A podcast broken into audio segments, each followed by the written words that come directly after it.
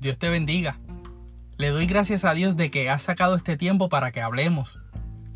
En esta nueva serie, quiero que me acompañes a descubrir que, estando afligidos, podemos tener esperanza, misericordia y propósito.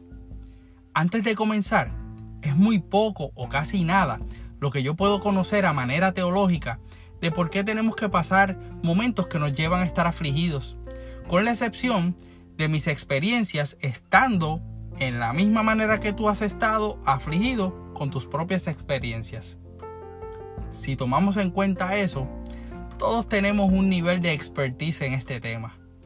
Sin embargo, lejos de buscar una contestación que te diga la razón o justificación por la cual parece que estamos más tiempo afligidos, lo que deseo es que puedas confiar que, estando afligido, Dios está presente y puede manifestarse con poder en tu vida.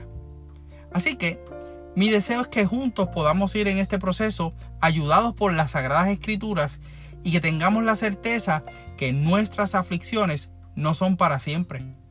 Pero voy a ir más allá. ¿Qué pensarías si te digo que, estando afligidos, podemos ver la mano de Dios obrando a nuestro favor. Si supieras que puede haber un beneficio estando afligido, ¿aceptarías ver la aflicción como una invitación a que tomemos una decisión con respecto a la obediencia que el Señor desea provocar en nosotros? Como hemos estado aprendiendo de nuestro pastor rector, Dios no provoca las aflicciones, pero las permite para provocar en nosotros una reacción. Considero que esa reacción pondrá en evidencia nuestro nivel de adoración, confianza y obediencia al Todopoderoso. A ninguno de nosotros le gusta estar en procesos de aflicción, siendo angustiados y pasando por adversidades, aunque eso parece ser nuestra nueva normalidad en este tiempo. A manera individual y como pueblo, constantemente nos estamos viendo retados por circunstancias que no podemos controlar. Pero también estamos siendo confrontados con cuál es el testimonio de nuestra fe que le reflejamos a otros ante estos tiempos difíciles. El Salmo 80, en los versos 3 al 5 de la versión Dios habla hoy, parece ser la oración universal de este tiempo. Oh Dios, haz que volvamos a ser lo que fuimos míranos con buenos ojos y estaremos a salvo. Señor Dios Todopoderoso, ¿hasta cuándo estarás enojado con la oración de tu pueblo? Nos has dado lágrimas por comida, por bebida, lágrimas en abundancia. Un comentario bíblico de Matthew Henry que leía acerca de este salmo dice que fue compuesto como una oración por las diez tribus del norte, haciendo referencia a las tribus de Israel que éstas ya estaban en el destierro. Compara las desolaciones presentes a una vid que había florecido pero que ahora estaba destruida. Sin duda alguna, podemos decir que esta oración es la de muchos de nosotros hoy en día. Ahora, toma en cuenta por un segundo, ¿en dónde era que estábamos antes de todo esto que estábamos viviendo?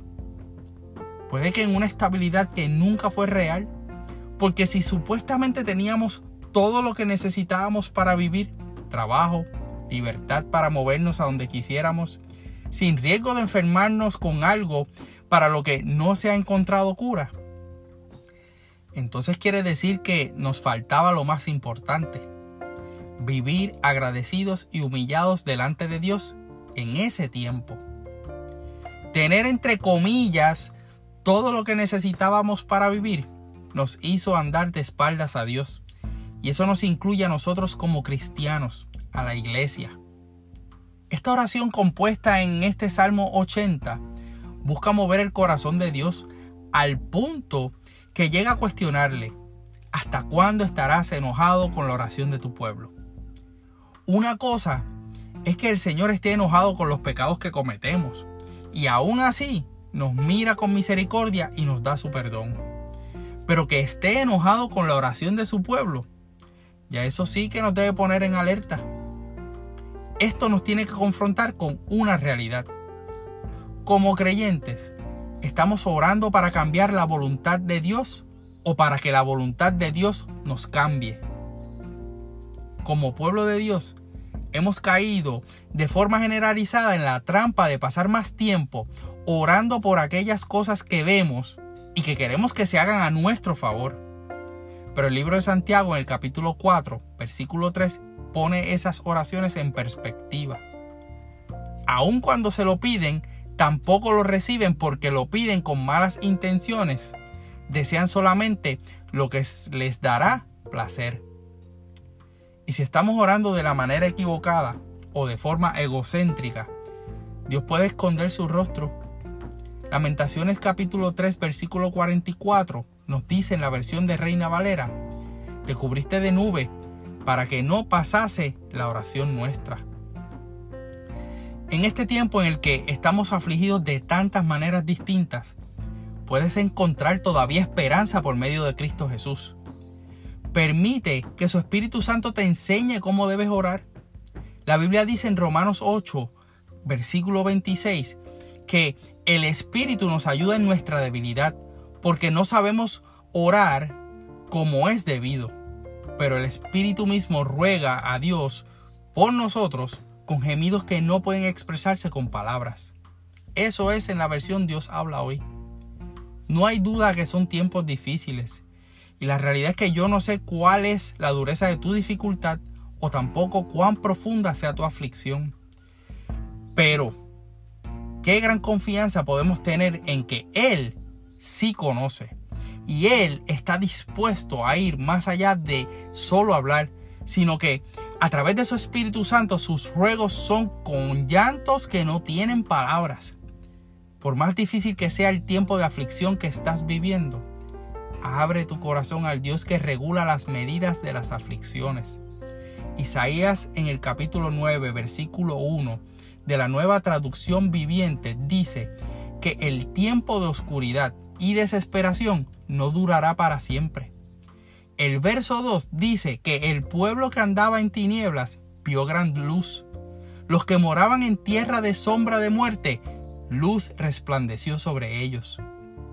Podemos estar de acuerdo o no, pero el estar afligidos tiene el beneficio que nos enseña que tenemos que tomar la decisión de estar dispuestos a cambiar nuestra oración a una que nos lleve a comenzar a ver la luz en nuestra vida.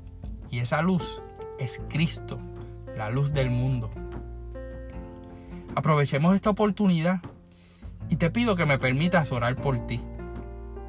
Padre, Hoy estamos viviendo tiempos de incertidumbre. Parece que diariamente. Pero tú has prometido estar con nosotros todos los días hasta el fin de los tiempos. Te pido que le muestres a esta vida que me escucha que tú no le desampararás, que tu Espíritu Santo, el Consolador, pondrá en su corazón la oración que hace que tú inclines tu oído y nos muestres las verdaderas razones por las cuales debemos orar. Te pido, Señor, que pongas tu paz en su corazón, en el nombre de tu Hijo Cristo Jesús. Amén.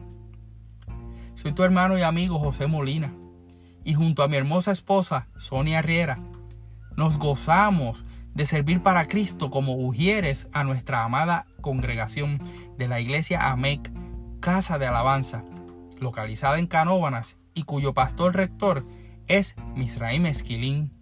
Deseamos que Dios te bendiga.